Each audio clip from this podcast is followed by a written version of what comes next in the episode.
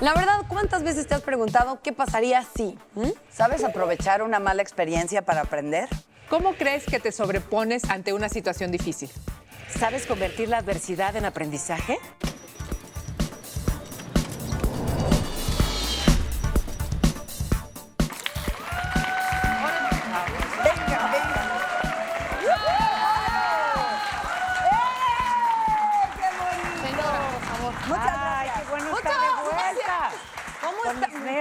Amigas. Amigas. Qué delgadas, qué bárbaras. ¿Cómo?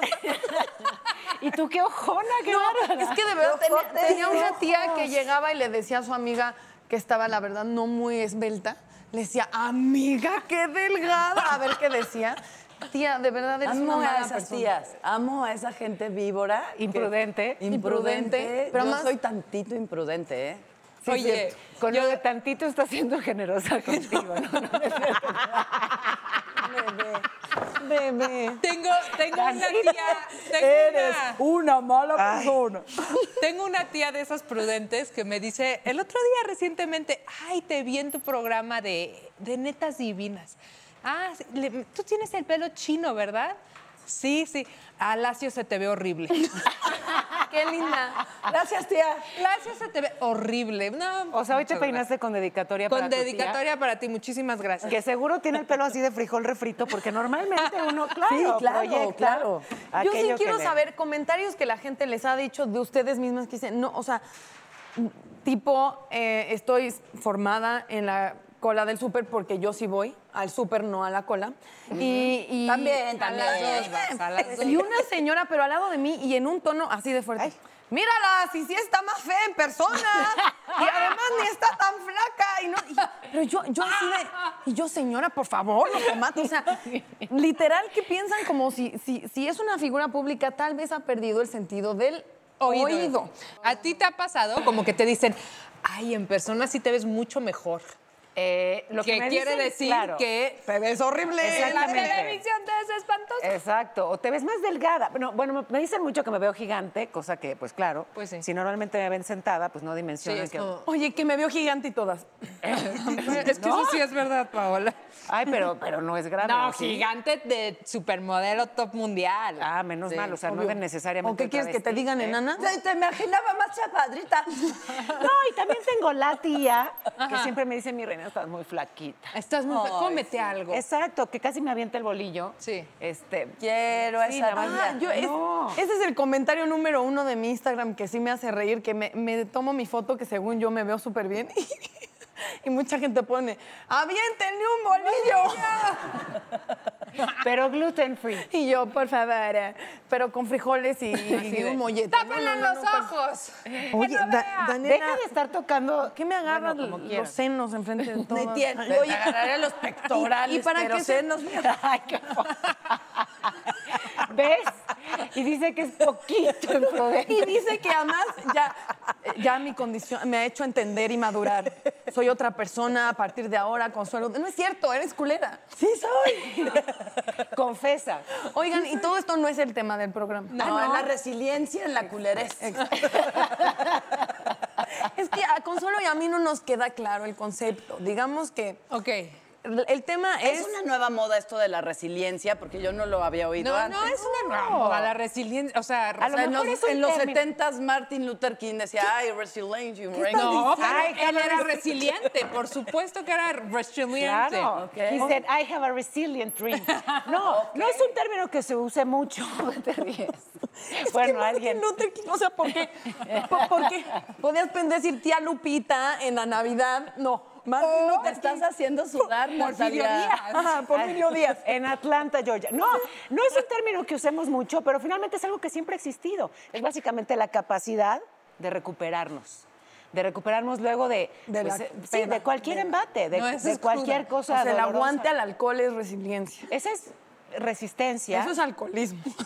Oye, pero hablando en serio, eh, sí es, eh, porque Daniela lo, lo- lo comentaba, esto es, resiliente es cuando tienes un problema, lo que haces con el problema, cómo lo superas y aparte te ayuda. A ver, les ¿no? voy a decir ver, unos no datos es como- duros de a qué ver. es la resiliencia. La resiliencia es la capacidad de los seres humanos para adaptarse positivamente a situaciones adversas. Las personas resilientes no solo son capaces de sobreponerse a las adversidades que les han tocado vivir, sino que van a un paso más allá utilizan esas situaciones para crecer y desarrollar al máximo su potencial. La resiliencia no es una característica con la que nacemos, sino algo que todos podemos desarrollar a lo largo de la vida. Una persona resiliente es aquella que encuentra en los momentos difíciles oportunidades para aprender y crecer. O sea, ser resiliente no quiere decir que estás en un embrollo, digamos, en un temblor y entonces actúas de manera inteligente. No. No. Eso es sobrevivir. no, es, Ese es ¿Qué supervivencia. pasa si tu casa en el temblor se cae? ¿Y cómo sales ¿Y adelante? ¿Cómo sales adelante? Yo creo que la mujer más resiliente que he conocido en mi vida es mi hermana Lulú, sin Qué duda. bárbara. Le dio cáncer de mama y se y, y utilizó todo ese dolor en lugar de victimizarse. No faltó un solo día a trabajar. No le dijo a nadie. Y se Bueno, veía, a se divina. Eh, nadie se dio cuenta porque traía su peluca muy acá, que el viento le voló en el barco.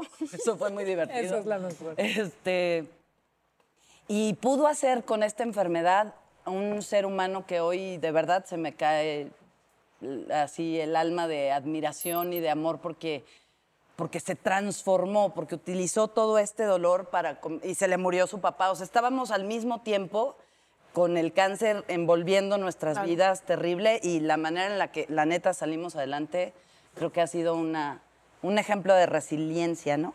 Es un muy hermoso ejemplo de resiliencia. Y muy claro. Y fíjate, sin, sin digamos que simplificar el tema, porque claro que hay, sea, hay dramas que son muy complejos y muy dolorosos, pero yo creo que ayuda el que cuando te pasa algo espantoso, en vez de preguntarte ¿por qué? Sí. Te preguntes ¿para qué? O sea, si como sea ya te pasó. Pero no te ¿qué encuentras puedes- con respuesta, ay, como si fuera tan fácil. No, no es fácil. Nadie está diciendo que. O sea, como si fuera tan fácil decir, eh, ¿para qué? Bien acá, Bien filósofo. ¿no? Por eso aclaré antes dolor y que no es minimizarlo. O sea, ¿quieres pelear y no es cualquier cosa. No, no es con Nada más para quitarme. No, ahí quédate, mamita. Por si acaso. Ahí estamos bien. ¿Cuál es tu colonia? Yo soy de Tlatelolco, valedora. Quedamos que estoy grandota, ¿eh? Sí, no, ya. Está más grande que tú. Sí te parte la mano. Este piso y, y fuerte estoy, mamita, mire. Y es resiliente. Y es resiliente. Muy resiliente. Y una desgracia. Y yo, y yo ya con miedo. Y me estabas diciendo, Paola. ¿Qué comentabas, Paula? ¿Qué estabas No, diciendo? tal cual. No estoy diciendo que sea fácil, insisto, pero si, si tomas esa otra perspectiva, o sea, en vez de victimizarte y lamentarte de por qué a mí, Claro. dices, ¿para qué? O sea, tratarle de, dar un sentido y encontrar, pues sí, una, una utilidad a eso que ya te pasó, como sea ya te pasó. Sí, claro. Entonces, que te convierte en una persona o más fuerte, o más experimentada, o más valiente, o todas las anteriores, ¿me entiendes? Y además el humano pasa algo muy, muy extraño, o me pasa a mí a lo mejor.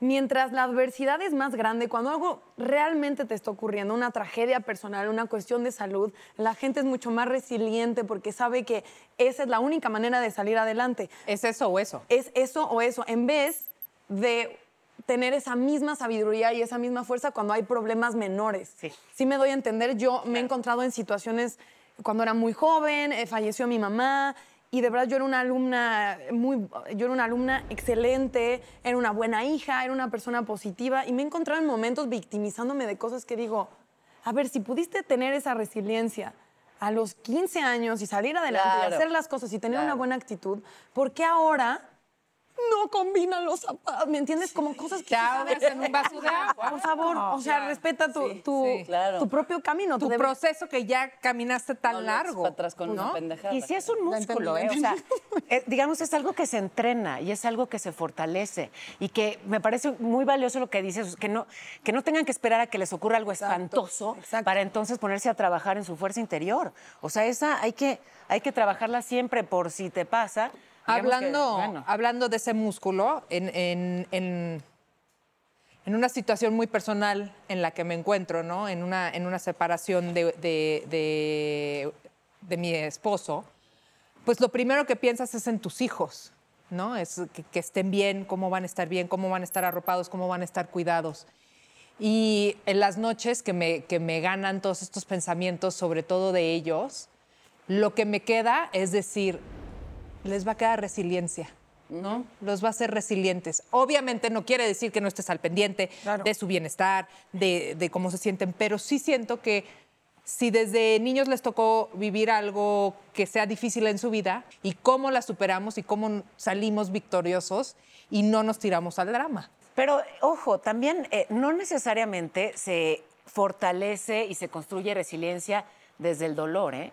Ojo. O sea, sí, cuando hay dolor, pues es, digamos que, algo necesario, es urgente y es imprescindible. Ajá. Pero también puedes construir resi- resiliencia desde el amor y desde una perspectiva positiva. O sea, por ejemplo, con tus hijos, hablándoles siempre de lo valiosos que son, de lo que sí hacen bien, de lo que. Por ¿Sabes? Estás supuesto. fortaleciendo todo el tiempo su autoestima y cuando la autoestima está bien, pueden venir embates.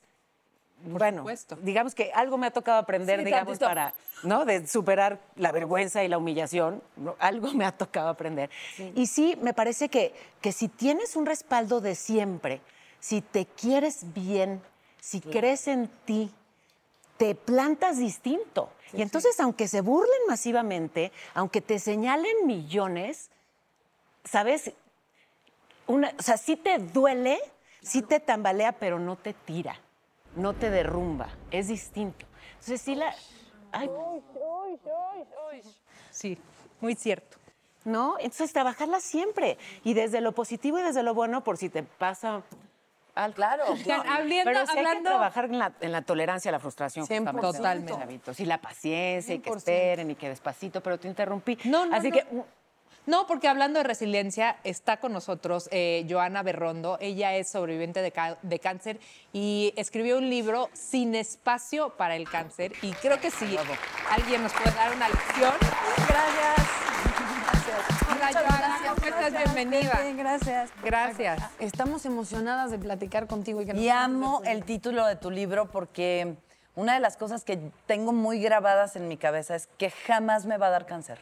No hay espacio en mi cuerpo para el cáncer. Sí, eso es la idea. Entonces, leer esto es como, uy, ¿Es real? no, sí, a ver, mana.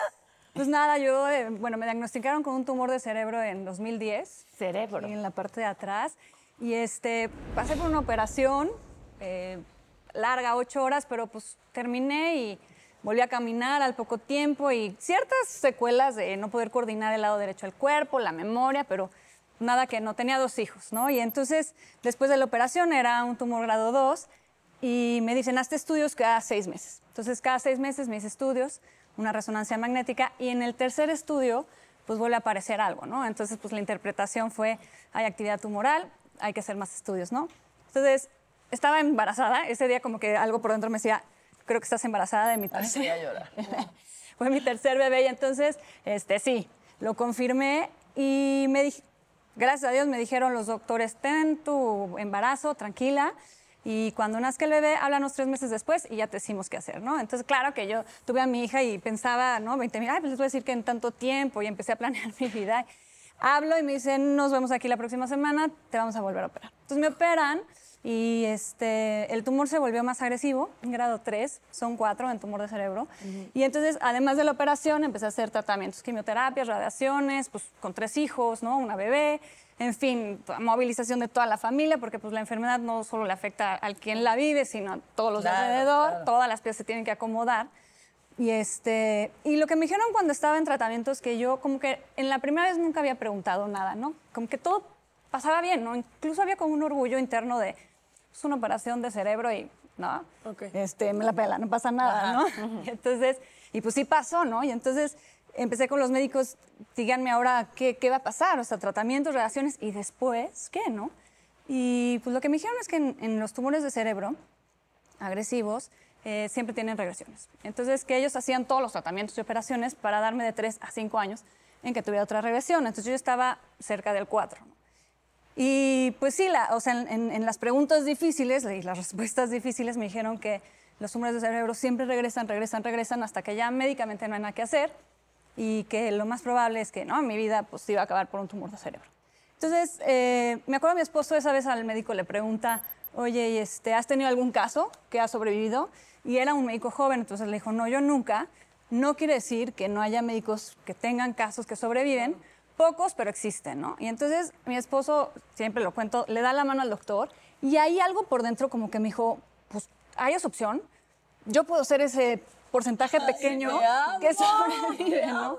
Y, este, y sí, o sea, cuando platico con la gente, porque yo me dedico a ser cancer coach, ayuda a las gentes a pasar este proceso, hay esta vocecita interna, este, o una voz externa, como se quieran verlo, que te hace sentir que pues, está la posibilidad de la vida, de la muerte y de vivir, ¿no? No enfocada a morir, sino a vivir en el tiempo que tienes.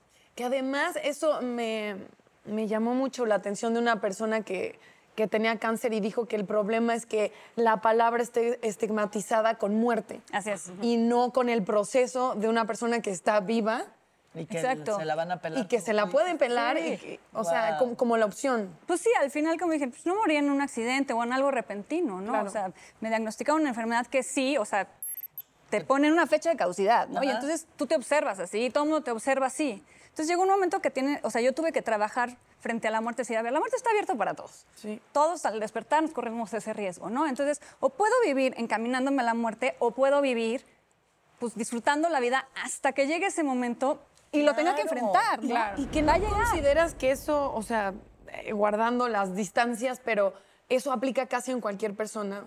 Personas que están enfocadas en que su vida esté en vivir y no en morir. O sea, hay gente que es de lo más, a lo mejor no tenemos eh, ni siquiera una enfermedad y en momentos de verdad dices, ¿por qué no estás enfocado en vivir? Pareciera que estás enfocado en qué te hace daño, qué te enferma, qué te lastima, claro. eh, qué te hace sentir rencor. Como creo que todas, todo ese proceso es, es para todos de en qué enfocas Sí, así es, es una decisión de vida. A mí cuando estuve eh, un poco viendo las historias de la gente que yo podía tocar, ¿no? Y me platicaban sus historias y la mía, y entonces tratando de, de enfrentar este tema, ¿no? La muerte y pedirle a Dios, dame explicaciones, ¿no? O sea, necesito saber. Me encontré con este texto que decía, no, pongo frente a ti bien y mal, vida y muerte, escoge vida, ¿no? ¡Ay, wow! Claro, o sea, puedo escoger vida, ¿no? Todos los días, puedo escoger vivir, disfrutar y, y- y ver las cosas buenas que tengo, las cosas buenas que me trajo la, la enfermedad, agradecer. Eso. Y fue, es un poco esto, ¿no? Reescribir tu vida a partir de todo lo que había hecho antes de la enfermedad, pues no estaba bien, me llevó a la enfermedad, entonces tengo que reescribirla, ¿no? Y entonces ver que lo que no me sirve lo desecho. A ver, a ver, eso, Eso, me encanta. a mí necesito, por a mí favor, también. que- sí, que te detengas un poco más en Eso eso. Por favor. brutal. Tú detectaste que había cosas que, digamos, estaban Que mal en llevaron. tu vida y que te llevaron a la enfermedad. Esa es tu conclusión. Pues mi lógica fue todo, o sea, si el, el cáncer tarda en desarrollarse X años, ¿no? Y que hay la teoría emocional y la mental y la física y los médicos, todo. Si, si todo lo que yo hice en físico, en mental, en emocional, en espiritual, con mi entorno, me llevó a la enfermedad, pues todo eso lo tengo que identificar para decir, eso ya no lo voy a hacer.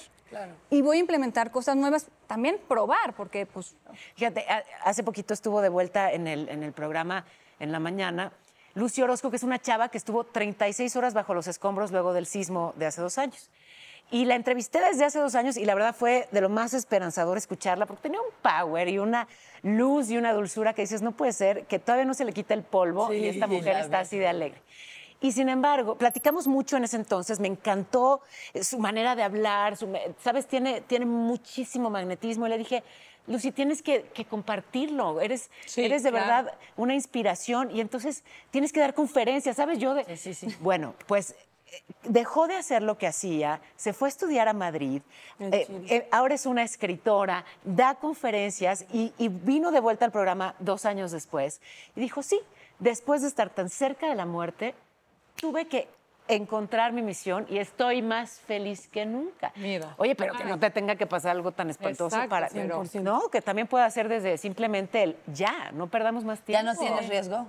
¿Ya no hay espacio en tu cuerpo Me para hacen, no, yo no, pero médicamente me hacen estudios cada seis meses. Entonces, este, he tenido que ir aprendiendo a lidiar ese evento de me voy a hacer el estudio y recibir el todo perfecto, ¿no? Ajá. Este, pero, o sea, me cuido físicamente, pero mentalmente, emocionalmente y espiritualmente, yo siento que ya la hice, ¿no? O sea, o por ahora esta enfermedad, ¿no? Pues ya le Bravo, hiciste bravo, bastante. Te voy a decir una ¿De qué cosa, te ves hermosa, estás muchas llena de luz. Sí. De verdad, llegas aquí a, a las netas divinas y todo se hace mejor y más bonito. Muchas gracias por Muchas estar gracias, con gracias por invitarme. Y sin espacio para el cáncer, cómprenlo.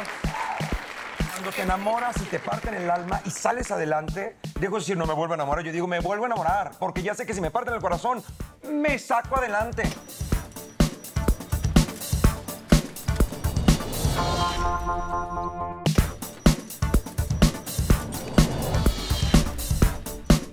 primero yo hice casting para el SEA de Televisa y me quedé. Y después mm, no entré a la escuela porque estaba todavía en la prepa. Cuando terminé la prepa mm, empecé a estudiar odontología. Entonces cuando terminé la carrera decidí que tenía que ir a lo mío y di vuelta entera a la página. Empecé a estudiar actuación en Televisa, en el SEA. Y 20 años después aquí sí.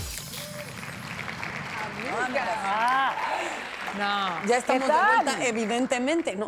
¿Segura? Segu- Estoy casi segura que sí, señora Paola Rojas. Estamos al aire en Unicable. Tenemos un invitado. Pero espectacular. Antes, antes, antes, antes. Esto. A ver. Cuéntalo. Puede que te dé tantita envidia. A ver. A ver. Creo que es tu favorito. Es mi favorito. Tu consentido. Sí. Tu sueño. Sí, cierto. Todo eso. Gael García. Me fui a tomar un café con él. Y lo que me contó. ¿Quieren verlo? Quiero ver el resultado de eso. Ay, se puso bueno. Miren. Me fascina poder estar con Gael García y platicar. De verdad que lo que me encanta escucharte, Gael. Ay, gracias. me gusta mucho. Tienes, Igual. Sí, no, tienes esta buena onda y tienes siempre proyectos que te entusiasman. Sí. Dime la neta, ¿tú cómo llegaste a donde estás? ¿Qué te llevó a ser actor primero, director después? Obviamente me he puesto a pensar porque he tenido que. He tenido que armar una especie como de narrativa, ¿no? Una consecuencia. Eh, pero no todo es. O sea, no todo es, este, tiene una causalidad tan, tan directa, ¿no? A veces este, todo suele suceder de forma muy caótica. Eh, yo esta- estaba en la UNAM estudiando filosofía y de pronto surgió la huelga y en ese momento dije, bueno, voy a conocer Europa, a ver qué pasa. Y ahí es donde quizás afronté mi destino eh, que venía marcado de una forma así como, sí, en una forma griega.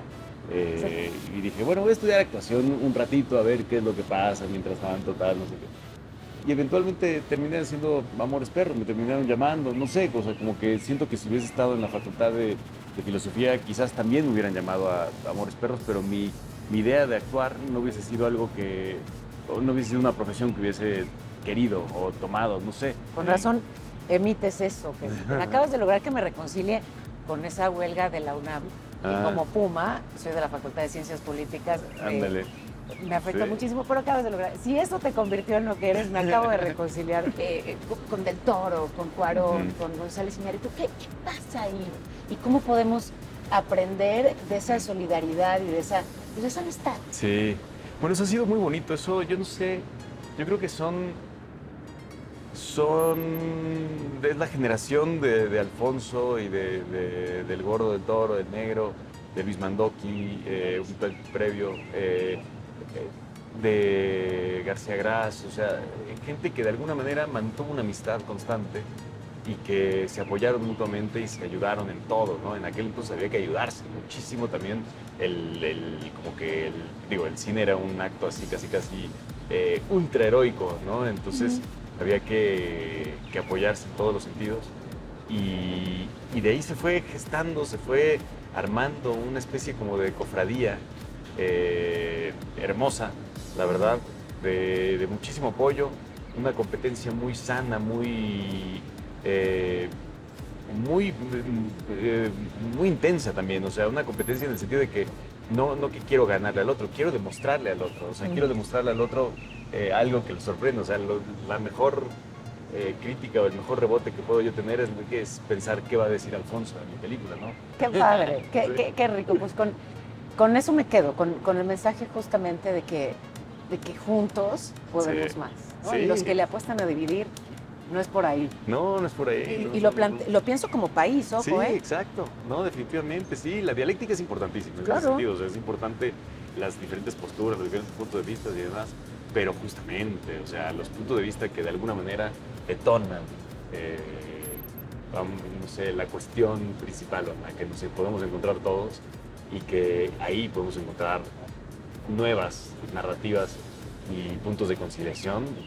O sea, no hay, creo que ese, es como, esa que será la ambrosía política, ¿no? Yo creo, es el, el- punto armónico donde de repente la emoción acompaña eh, también lo, lo racional y de repente somos un- una masa eh, fervorosa, eh, experimentando, creando algo nuevo, algo distinto, sí, o más bien dejando atrás las cosas así como anquilosadas y ya caducas y haciendo un, no sé, apuntando hacia un bien común, ¿no? hacia algo mucho más elevado.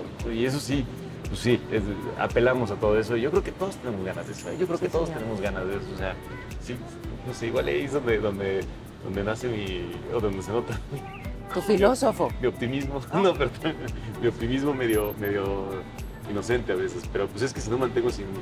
Está bien mi signo zodiacal, que tengo que mantener ese como, optimismo ahí para adelante. Pero si no lo mantengo, entonces pues nos rendimos o qué. No, No, sé. pero además, ¿qué crees? Que, que sí eso proyectas y me parece que además desde el pensamiento se construye, desde el pensamiento y el lenguaje se construye. Y pues mira, No, mira pues lo sí. que has hecho con ese optimismo, ¿no? O sea, sí una historia pues de, de éxito, ¿no? Que además, insisto, es muy inspiradora. Ay, gracias. Y qué qué bueno. rico, Gael, eh, eh, disfrutas tu trabajo y hablar de él y por eso es tan disfrutable hablar. Qué bueno, muchas Soy una gracias. suertuda, te lo agradezco de verdad. Gracias, igual. Que siga todo bien, brillando, así como brillan tus ojos cuando hablas de tu Qué trabajo. bueno, muchas gracias. Gracias, Gael. A ti. ¿Qué tal, eh? ¿Y qué tal? ¿Qué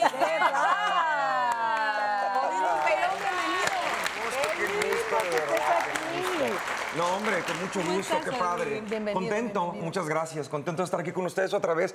Las quiero. Bueno, las que quiero más, quiero más porque las conozco más. Pero Claro. O sea, como de quiero. quiénes estamos hablando. De Mira, todas, de todas. De toda la vida, Consuelo. Mamicas. Y contigo también, bueno, cuántas pláticas. Y a ustedes, bueno, a ti te conozco poco y a ti siento que te conozco. Pero te voy a decir que yo te acabo de decir que te he ido a ver tantas veces teatro, a sí. vivir que siento que ya te conozco, ¿Verdad? pero de que tipo cenamos juntos ayer. Qué padre. Entonces me da mucho gusto estar, de verdad, mucho Gracias. gusto. Hace poquito me metí a Instagram y alguien te había citado en una frase que decía, eh, es terrible aprender a madrazos, pero es peor el que ni a madrazos aprende, Odín. Duperón. Y dije, qué buena frase. Viene perfecto al tema. Porque apre- exactamente, aprendes a golpes a veces, pero a veces ni a golpes aprendes, que es lo terrible, ¿no? Cuando no tienes resiliencia, cuando tienes la capacidad de aprender de las adversidades. ¿Tú Eh, consideras que te has convertido, digamos, que en un, en un maestro de la resiliencia, en un generador de, de este poder en mucha gente? Yo creo que yo creo que sí de alguna manera. Hay que partir de que no soy no soy motivador, no soy coach, No es no, motivador, soy llévenselo del foro, señor No productor. soy no no soy eso, soy un artista, soy un actor que, que escribe y que actúa y que tiene un punto de vista de la vida y que mi punto de vista de la vida está basado en mis experiencias personales y eso le ha sonado mucho a la gente. Soy este actor que no quiso ser actor celebrity, ¿sabes? Sino que un actor que tenía algo que decir y algo que contar y las pláticas filosóficas que nos echábamos Claro. tomándonos un café cuando estudiábamos en el CEA. No era café, pero bueno. Era, no era café, pero... No, pero sí era como de profundidad y por qué, y por qué la vida y, por- y- y cuestionamientos que los llevo a escribir. Y esto se convierte en que en mi experiencia y la experiencia que yo he vivido al, pla- al plasmarla en lo que escribo, la gente se identifica. Pero también porque nace. es muy luminosa. Yo creo que cualquier camino artístico está bien y... y Claro, por supuesto. Puede alguien plantear algo súper dramático y oscuro y tener un valor artístico increíble, pero creo que en, particular las cosas que tú hacen, haces son muy luminosas y están más encausadas como, sí, como justamente en este tipo de temas. Claro, cuando digo un actor celebrity no estoy despreciando a los demás, está padrísimo, qué bueno que cada quien lo quiera hacer. Lo que quiero decir es que yo específicamente quería decir cosas, quería hablar sobre temas de la vida, porque a mí me gustó eso de chavito. Yo crecí con el Loti, con siempre tiempos Claro, mejores y esas canciones de ama la vida, ¿sabes? Entonces era como de. ¿Qué, y- cómo va, cómo va? No, este. de- de- de- Deja de- que la muy vida chiquitita, te sonría. Estas cosas, Deja ¿no? que el dolor se vuelva Porque- nada. porque- exacto. Había, estas canciones que te sacaban y que te decían y qué tal. Si le quieren aplaudir, aplauden. No siempre canta, ¿eh? Y Dani, Dani se aventó el Claro que sí. Oye, Odín, ¿y tú has tenido algún acontecimiento en tu vida que te haya tenido que hacer resiliente? Además de ser actor. Además de ser actor. Pues fíjate que sí. Yo quiero empezar con algo que me parece importante hablar de- eh, hablando de resiliencia. Creo que vivimos la vida como si el ser humano ha logrado tanto en la vida y ha logrado controlar tantas cosas y ponerse tan a salvo de las enfermedades y de los cambios climatológicos que creemos que controlamos las cosas. Pero no controlamos nada. La vida es caos. La vida te trae lo inesperado siempre. Ahorita lo que hablaban del cáncer. eh, como tenemos tanto conocimiento, creemos que controlamos. No lo controlamos. Lo que dijo ahora esta mujer es clarísimo. No tenemos ningún caso de que la gente pueda sobrevivir, pero puede haberlos. Hay gente que le diagnostican con cáncer terminal y te vas a morir y no se muere. Hay gente que le dice un cáncer pequeñito es muy fácil y, y a los dos días se murió. Y reclamamos como, tú me dijiste que no era. Los médicos saben, pero saben muy poco. Saben mucho, pero no saben nada. Exacto. Igual nosotros en la vida. Vivimos en este pensamiento mágico absurdo de si te portas bien, si te casas con un buen hombre o con una buena mujer o en estas buenas condiciones, te va a ir bien. No es cierto. Hay grandes probabilidades, hay grandes posibilidades, pero la vida te trae lo inesperado. Mi padre, que es un gran personaje, cosa. decía, me dijo hace muy poquito, va, va a cumplir, creo, 74, y me decía, es que la única manera de ser feliz es que te aprendas a divertir mucho contigo mismo, porque, pero de verdad lo dijo como, ah, en una, y yo, ¿qué dijiste? Y él, no, que sí, que el mural, y yo, no, ¿qué dijiste antes? Que la única manera de ser feliz es que de verdad aprendas a divertirte contigo mismo. Y, y- dije, y no nada más contigo mismo, que aprendas a divertirte con. Pues va a sonar extraño lo que voy a decir, pero lo explico con las tragedias de la vida, con lo inesperado de la vida, con las vueltas de la vida, que aprendas a divertirte y no que te la pases. Divertirte no quiere decir que te la estés pasando bien y te rías. Divertirte es que digas, como cuando yo contesto en Twitter, ¿no? Que me dicen estupideces, que la gente dice, ¿te enojas? Y digo, no me enojo. Cuando ven que contesto en Twitter a un hater es como de, "Oh, Ay, bien ahorita vas rico, a ver ¿verdad? cómo le voy a. A mí me encanta cuando la vida me pone en, en momentos terribles que me hacen darme cuenta quién soy y de lo que soy capaz de hacer y de cómo saco la casta y de cómo me enfrento. Entonces eres No es- masoquista, no es, lo- no es maravilloso, pero si está ahí, te- hay una parte de ricura en el saber que sobrevivo. Hay una parte de ricura en el saber que puedo salir adelante porque después de eso digo, pónganme lo que quieran. Sí, la hay, claro Cuando que te sí. enamoras y te parten el alma y sales adelante, dejo de decir no me vuelvo a enamorar, yo digo me vuelvo a enamorar, porque ya sé que si me parten el corazón, me saco adelante. A huevo. Me quitas de tus manos y me pongo en las mías y salgo y vuelvo a buscar. No digo no me vuelvo a enamorar, no quiero que me vuelvan a partir el corazón, ya no más, ya sé que sobrevivo. Ya sé que sobrevivo y si sobrevivo, le entro, porque a la siguiente sobrevivo de nuevo. Y de eso se trata la vida. Esa es la resiliencia. Ay, me encantaría pensar como tú. Saber que la vida pero viene. no lo hago. Pero no. Pero se puede. Lo que pasa es que es una, como todo, como todo es una constante, es una repetirle, Es un repetirle, músculo. repetirle, repetirle y saberlo. Y de nuevo, entender que no tenemos el control de las cosas. Queremos controlar, no podemos, controlamos un poquito y lo que puedes controlar, trátalo. Pero cuando la vida te enfrenta con, con, con que no puedes, suelta. Y que además va a suelta. ser siempre. Y mientras más controlador, creo que más te pone en Peor. situaciones que no Lo peor que puedes hacer en la vida es tener metas y planes inamovibles. Sí, eso ¿no? no Y sueños que no vas a cambiar nunca porque vas a sufrir muchísimo. La vida te va a tratar. pues, Con eso que acabas de decir, de repente me parece que llegamos a una de las características de la resiliencia, ¿no? Hay que ser flexible, hay que ser, sí, adaptable. Moldeable. ¿no? Y entender que las cosas, y eso es bien importante para toda la gente, entender que la vida no es como tú quieres, cabrón, es como es. Es como así. Punto. La puedes medio adaptar, la puedes medio mover, la puedes medio hacer, pero cuando se presenta como es, es como es. Estoy haciendo ahorita una- un espectáculo que se llama Recalculando, que habla de eso, de yo me casé para toda la vida, pero resulta que siempre no. Entonces, ¿ahora qué hago? Recalculo. Yo pensé que esta persona era así y no es así. Yo pensé que ese trabajo me iba a durar y no me duró. Yo tenía mi trabajo estable y vino un cambio de gobierno y de repente Guau, falló. me encanta, Ah, ¿Qué hago? Recalculas.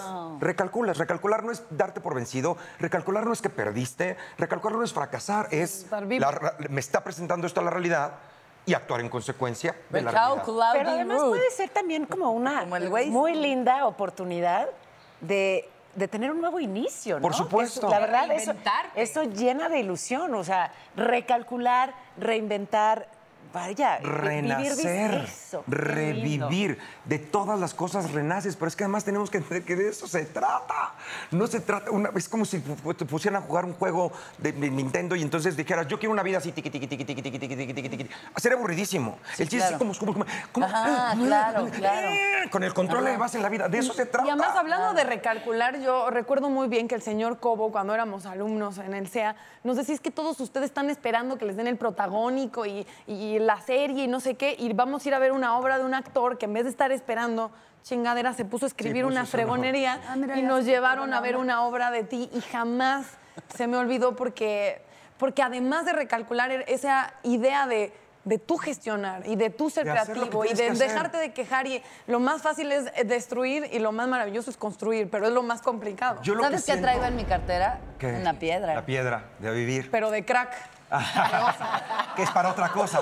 ¿Cómo me hizo Mella, eh? ¿Cómo pero- me hizo Mella Sí. ese? En A Vivirte dice que no eres una piedra. Y, y Que, vi- que vienes a llorar, a sentir, a reír, a caerte y levantarte.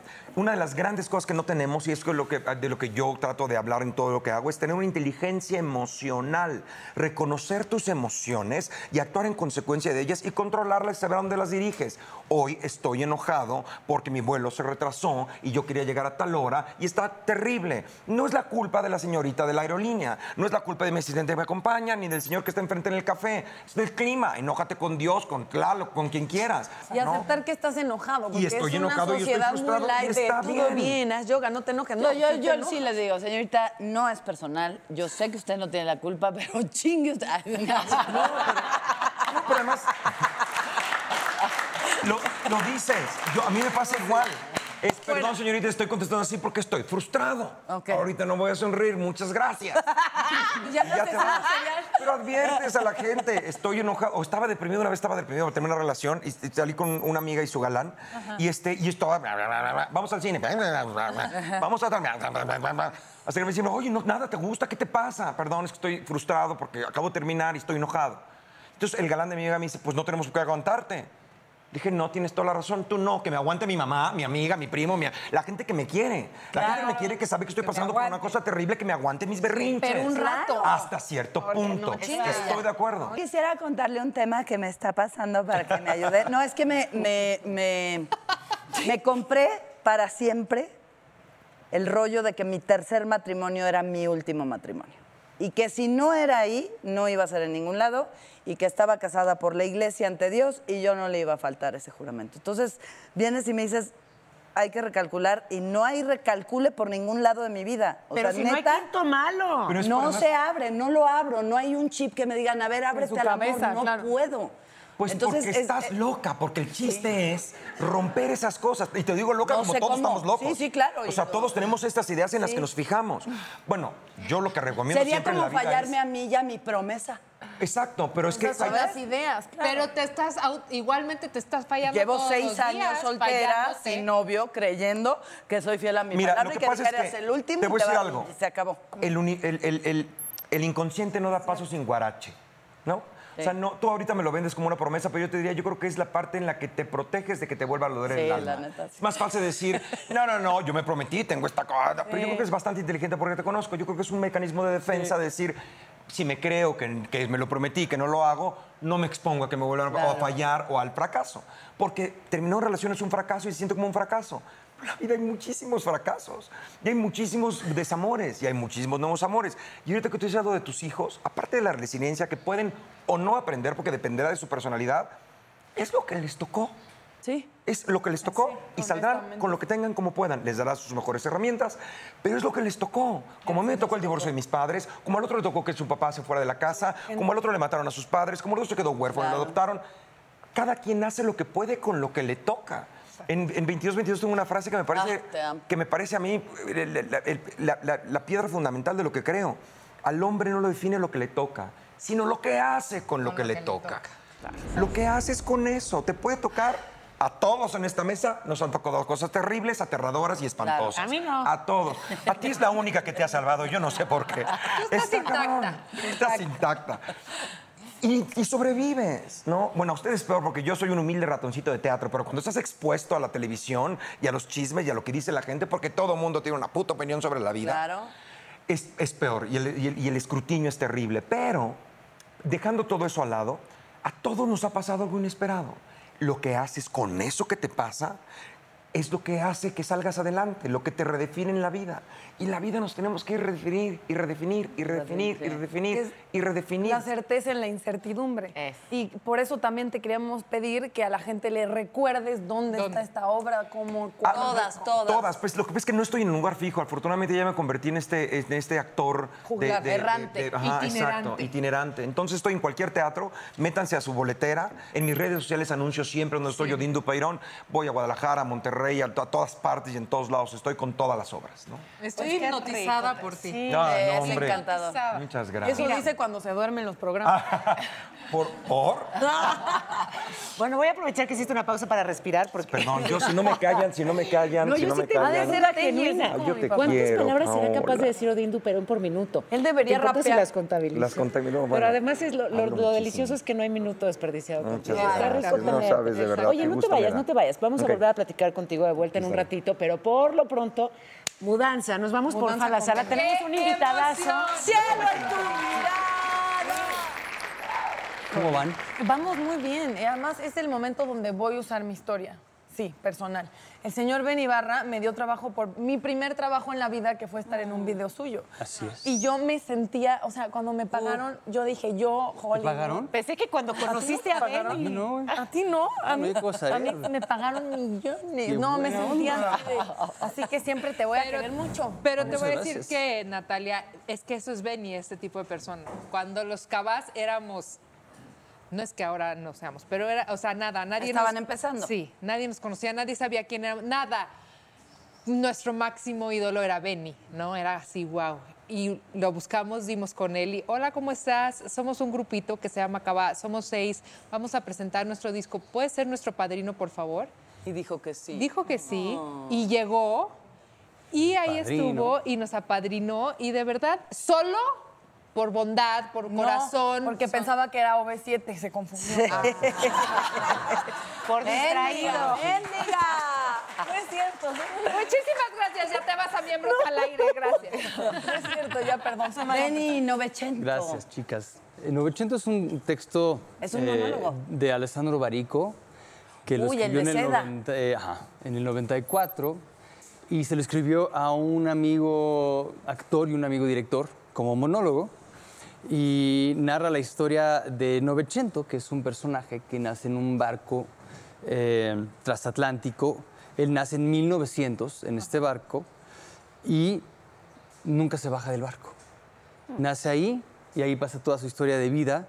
Y el narrador del monólogo es Tim Tooney, que es el trompetista de la banda de jazz, eh, que a los 17 años, en 1927, se sube a- al, al Virginian y los cuates ahí del, del barco le dicen, ¿sabes qué onda con Novecento? Eh, pues nunca se ha bajado de aquí, o sea, nació en este barco y desde entonces ha estado aquí. Y así le pusieron Novecento. Y, y el que lo adoptó, que fue un marinero, le puso Novecento. Y no solamente, eh, sí, sin duda ya era de por sí un personaje extraño, sino que aparte era un pianista muy virtuoso, muy especial, mágico, eh, eh, al grado de hacerse una un personaje célebre, eh, un pianista mundialmente conocido sin haber tocado una sola nota bajo el Virginian. Los, la gente pagaba su boleto, ¿no? Eh, en la ficción de, de nuestra narrativa ah, para ir a, a escuchar tocar a, a Novecento. Específicamente. Ajá. Inclusive uno de los grandes, el único personaje que no es de ficción per se es Jelly Roll Morton, quien realmente fue uno de los grandes pianistas eh, de jazz, ¿no? En los 20s, 30s, 40s. Y narra la leyenda que Jelly Roll Morton se paga su, su- su boleto para subir a, a retar a un duelo a, a Novecento, ¿no? Y entonces, pues estoy aquí a la vuelta, que aparte son los- teatros de mi hermana Mariana Garza. Son unos huesos espectaculares. Están divinos, están Divinos. donde debutó mi madre a los 19 años. Ok. Pues tiene mucha magia ese teatrito. Amo el teatro. Es lo que más me hace sentir eh, artista. Ok. Es el, el reto de, y más en un monólogo que no, no hay a quien pasarle el balón. Así como que, pero, Ay, ¡Qué reto! Este, y eso es muy interesante, eh, pero sí es donde más me siento vulnerable. Creo que un artista vulnerable es cuando más artista se siente, ¿no? Sí. Cuando eres más transparente, cuando, eh, cuando logras que, que el bullshit, las barreras, este, ¿me entienden? El, el- el ego, ¿no? Eh, Se queda un se quede un poquito afuera. eh, y eso a veces como persona, todos lo hacemos, nos ponemos diferentes máscaras para, para enfrentar un poquito la vida y que sea un poco más llevadera en ciertas cosas, de mucho de lo que hablaban. Pero ¿qué ahora con máscara Odín. se cae en ti si haces teatro? ¿Qué recuperas de Benny ahí cuando Es- estás a lo tablas? mejor al, al utilizar ese, ese personaje puedes ser más tú. Es muy extraño. Es como cuando vas a una fiesta de disfraces y que te vuelves más loco y la gente ¡ay! como Y esa que es tu verdadera ya no, versión. ya no están en, en el personaje de todos los días en la oficina, sino que ya eres Drácula o Batman o yo quién sé. ¿Y dirías que el teatro te ha hecho más resiliente? Sí, sin duda sí. Es, eh, es como ir al, al, eh, iba a decir al geriatra, ya me, ya me, no, Así va a Y estar. al pediatra tampoco, al psicólogo. ese. Es como ir. Chance la primera opción era la sí, más ¿verdad? honesta, Beni, sí. Todos los días vas y, y a través de repetir este mismo texto que termina siendo como un mantra de alguna manera, un rezo, ¿no? Encuentras en cada frase una, una nueva manera de, de hacerlo, de conmover a las personas, de conmoverse primero a uno mismo. Eh, y el teatro sí me ha hecho fuerte en todos los sentidos, o sea, desde el emocional, ¿no? Porque hay que entrarle. No, odio salir a mentir, por así decirlo, ¿no? De- Claro. que cada frase tenga peso, que sea, que salga desde un, un lugar de verdad, aunque de repente estés de buenas o de malas, ¿no? Resiliente en, eh, en lo físico. No lo voy a decir a nadie, no está viendo nadie. ¿eh? No, no, nadie, nadie. Sí, no, pero sí, o sea, yo me acuerdo, Hombre La Mancha dando una función con pañal de adulto, ¿no? Esa onda así súper sexy. Este, que decir, güey, y, y después de la primera función me, me- me di cuenta que era una pésima idea, ¿no? Que tenía que irme al doctor y que no podía ser la del héroe de... de- de- Claro, claro. Yo hubiera sido, en verdad, ver- hubiera sido el hombre de la mancha, pero de mancha. Y, este, O te hubiera patrocinado esos pañales para ti. Sí, sí. Pero esa historia así del, del, del, del- el show debe continuar, ¿no? Y Ya, ya, Esto ya. es teatro y aquí, Y ¿sabes? a mí Este, ninguna diarrea me detiene. Ya sabrás, y pues ya sabrás. Sí me enfermé gacho, pero pues no las son anécdotas. ¿Cuándo y dónde te podemos ver en esta obra? Esto está en el Teatro Milán, en la calle de Milán y Lucerna, aquí en La Juárez. Y estoy martes, miércoles y jueves, 8.45. Ok. Dura una hora y cuarto, de volada. Les cuento un cuento buenísimo, está muy bueno. Eh, se la van a pasar muy bien. Pues para despedir el programa, te veo que lo ves con amor. Ven a saludar. Es que siéntate aquí amor. conmigo. Bueno, vamos al corte y ya luego hacemos fiesta todos. Exacto. No se vayan, no se vayan, que se va a poner Ay, bien. yo ya- una... ¿no? Que- Ay, quién Y a lo sabe, también estoy muy a increíble, gusto. Qué hueva tener novio. No, yo voto Qué porque yo voto porque Consuelo se vuelve a enamorar. ¿Quién ¿Sí?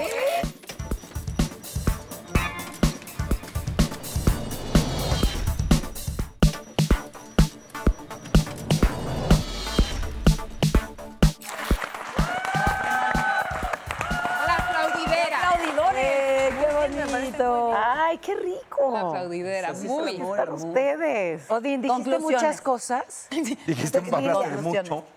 A ver, ¿qué, qué herramientas podemos usar todos para ser más resilientes? Mira, ¿Qué se yo- les ocurre? Am, Yo te puedo decir algo, que de nuevo no soy psicólogo ni nada. Lo que yo quiero decir a la gente es, prepárate para lo inesperado, haz planes, para, espera lo mejor, deséalo, pídelo, prepárate para lo peor que puede llegar y espérate que la vida te sorprenda. Y estate pendiente de que la vida te va a sorprender.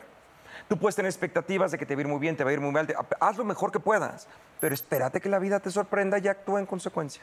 Nada más. Y ya que te sorprendió, ¿qué haces? Éntrale, ya claro. Qué bueno. Creo. Llegaron tarde los primos hermanos de Odín, pero Oye, ya sí, ese sí es el club de fans de Odín, ya los vi con su torta y su refresco. Muy bien, muy bien. Consuelo, conclusiones, a ti que te gustan tanto. ¿eh? Pues no sé, ahora que me estoy encontrando con Odín y que me despertó esta cosa de ¿y qué tal que no?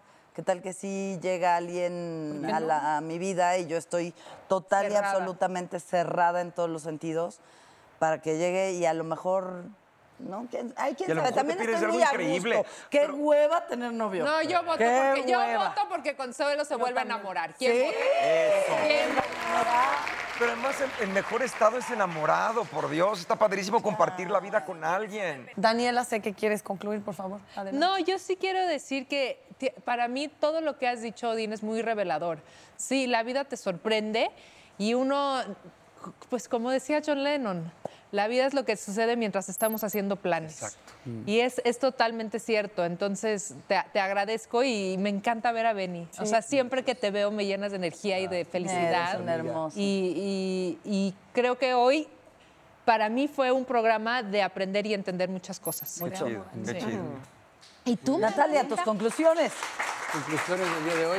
No, eh, literal creo que le aprendí mucho a mi padre cuando dijo diviértete contigo, en, en el sentido de no es diversión de ir a la fiesta, es aprende Sí, sí, a sí, estar contigo tranquilo, enojado, triste, no, no tengas esa idea preconcebida de diversión es, estate contigo y ojalá te caigas muy bien porque esa es la persona con la que vas a estar siempre. Qué bonito. Señor Sí, Benibar. ámate a ti mismo, cuídate tú, tú, tú y tú y tú. Y suena muy egocéntrico, pero si no estás bien tú, ¿cómo te compartes con los demás, no?